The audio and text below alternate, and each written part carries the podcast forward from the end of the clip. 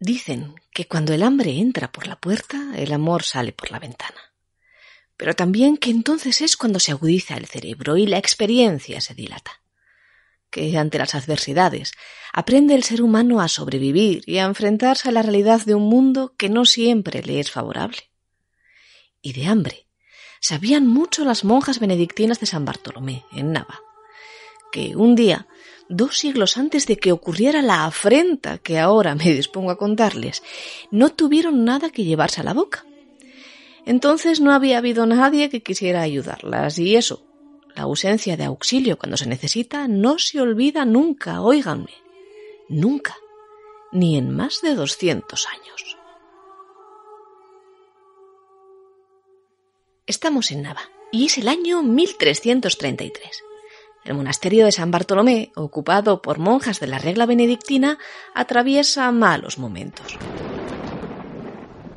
Hablando en plata, las religiosas se mueren de hambre y, para sobrevivir, deben vender las heredades que un siglo atrás habían consolidado su centro.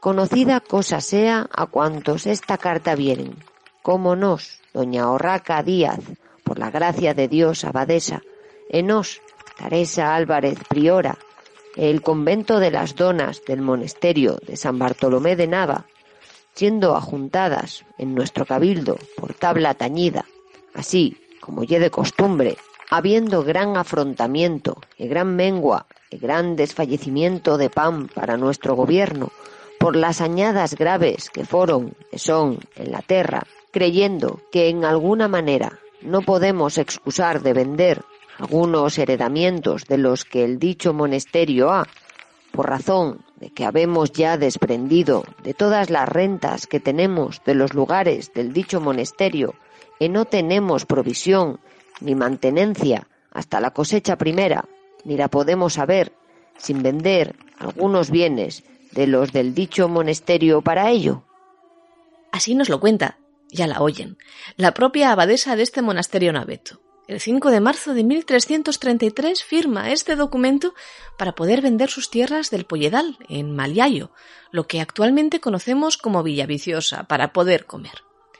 La sucesión de las malas cosechas había hecho que el monasterio, antaño próspero, atravesase por los momentos más difíciles de su historia, hasta entonces, claro, porque vendrán tiempos más levantiscos. Tiempos en los que las religiosas, maceradas sus almas a lo largo de las décadas, a raíz de este duro episodio en el que casi se murieron de hambre, llegarán a enfrentarse a las arbitrarias decisiones del poder, o lo que ellas consideraban arbitrarias, claro, y no de cualquier forma, sino llegando a hacer uso de las armas y de los hombres. Antes de todo eso, mucho antes de las luchas por la pervivencia del monasterio, que ocurrirían en el siglo XVI, como les voy a contar después, y un poco menos de aquellos años del hambre habidos en el XIV, está el origen de San Bartolomé un origen incierto, la verdad, que se hunde en la profundidad de los tiempos y que habría surgido, según algunos autores, de la mano de Rodrigo Álvarez, señor de Noreña, quien habría potenciado este monasterio, su creación, y según otros, de la del suegro del mismísimo Cid, Diego, el padre de doña Jimena, que sí, que era asturiana, ya lo ven, aunque no venga ahora muy al caso. En fin, no sabemos con exactitud los orígenes de este monasterio, pero sí que en tiempos del historiador ciríaco Miguel Vigil, en el siglo XIX, ya no existía, y que su lugar lo ocupaba ya entonces la iglesia de San Bartolomé, aún presente en Nava. Era un monasterio, dice Vigil, de gran nave, con cuatro grandes arcadas, y repletito en tiempos de monjas, comandadas siempre por una abadesa. Gontrodo fue la más famosa de todas ellas, la que en el siglo XIII consolidó las propiedades que su monasterio no tardaría mucho más de un siglo en perder, como acabamos de ver. Doña Gontrodo había conseguido esta hazaña, en parte, por las donaciones de tierras que hizo su hermana Teresa en Vimenes y en Artos, es decir, asociándose, familiar o amistosamente, siempre al poder. Pero en esta vida y en nuestra historia, no siempre nos sopla el viento a favor ni tampoco las veleidades del poder, que va y que viene. Y es que no siempre las religiosas de San Bartolomé pasaron hambre ni fueron antisistema. No, todo lo contrario. controlaban tierras y tuvieron competencias en la jurisdicción de las mismas, en el cobro de impuestos a los jornaleros que labraban sus heredades y también trabajaban mano a mano, las monjas, quiero decir, con el señorío de Noreña. En el siglo XIV, el monasterio acogió a varias monjas parraguesas acusadas de no observar las normas en el suyo, para que controlasen sus destinos y sus aficiones un tanto carnales, a decir de quienes las juzgaron. Pero en el siglo XVI todo cambió.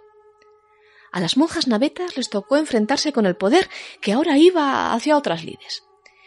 Y es que si hubiera que asimilar el reinado de Isabel y Fernando, los reyes católicos, a una palabra, esta sería la de la unidad, o el deseo de unidad al menos. Y eso, en el caso de San Bartolomé de Nava, chocaba plenamente con su realidad.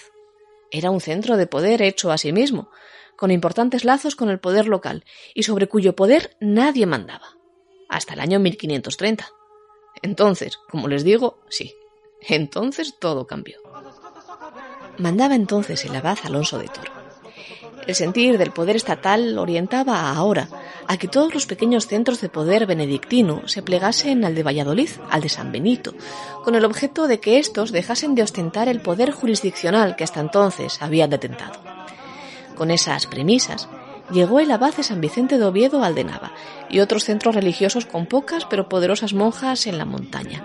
Y denuncia el abad, según recuerda la historiadora Isabel Torrente, que son casas aquellas con poca renta, cuyas monjas andan distraídas fuera del servicio de Dios, con mucho detrimento de la honestidad de su hábito.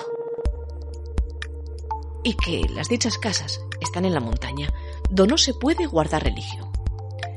Así que solo había una solución, que las monjas navetas se plegasen al poder de las de San Pelayo, en Oviedo, que habían acogido, de mejor grado, la decisión de centralizarse en Valladolid. Pero quienes habían sobrevivido a tan grande hambruna de alimentos en 1333 no consentirían ahora, en el siglo XVI, tan fácilmente sucumbir a lo que afectaba a su poder. Y mienten los documentos. Dicen que las escasas monjas de San Bartolomé, apenas seis en aquellos tiempos, acatan la decisión. Pero esto no es cierto, o al menos no fueron sinceras aquellas religiosas que en 1530 lo hacen. Por aquel entonces el rey Felipe II tiene apenas tres años y no es rey todavía. Mucho tiempo después, siendo ya un adulto y gobernando, tendrá que tomar cartas en el asunto porque, según nos cuenta una cédula real, andando el tiempo, había ocurrido que las monjas apoyadas por la nobleza local, se rebelaron contra esa decisión. El general de San Benito mandó visitadores acompañados del teniente corregidor y algunos monjes. Las monjas hicieron resistencia y los desacataron, habiendo puesto en ellos las manos injuriosamente, hiriéndoles, los cuales se habían ido con el temor de que los mataran. Los hombres de don Alad los hombres de don Álvaro de Nava hicieron armas contra el merino del corregidor. Al sicario del monasterio le tiraron muchos botes de lanza. ¿Qué es eso de tirar muchos botes de lanza? Pues según el Diccionario de Autoridades de 1726, esta es una expresión que viene del francés bout y que significa dar golpes con la punta de armas, como la pica. Vamos, que allí, en Nava, ocurrió toda una real batalla. De proporciones, ya lo ven, épicas. Tanto como para que el corregidor, temeroso de lo que pudiera pasar, desoyera a partir de entonces las órdenes del mismísimo rey, Felipe II, que ordenaba indagar sobre la rebeldía de las monjas navetas sin mucho resultado y ante el enfado de las de San Pelayo en Oviedo. Se sucedieron a partir de entonces las órdenes regias, una tras otra, una tras otra.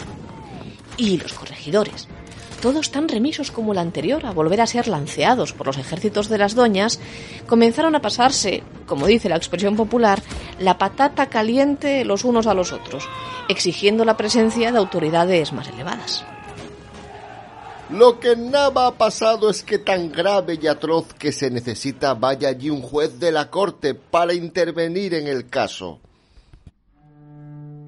No se crean que el caso del monasterio Naveto, que finalmente, por cierto, consiente la anexión a Valladolid por medio de San Pelayo, allá por 1568, es decir, casi cuatro décadas después de comenzado todo lo entuerto, No se crean, como les digo, que este caso es único, ni estas monjas tan disidentes como para protagonizar una gesta jamás vista antes. Al tiempo que en Nava fueron insurrectas también por las mismas razones y acusadas de los mismos delitos carnales para promover que se doblegasen las religiosas de Santa María de Villamayor, en Piloña, por ejemplo. También hombres como los monjes de Obona, en el mismo siglo, ocasionaron duros enfrentamientos y siempre de la mano de una nobleza o un campesinado rural que no deseaban verse comandados por un poder mayor. Van a ser estas luchas una constante en tiempos mucho más convulsos, creámoslo o no, que aquellos que hoy vivimos. Y que a veces también tenían a la mujer como protagonista, sí. Allá, eso sí, donde su poder en el siglo XVI era más grande entre los muros de un convento.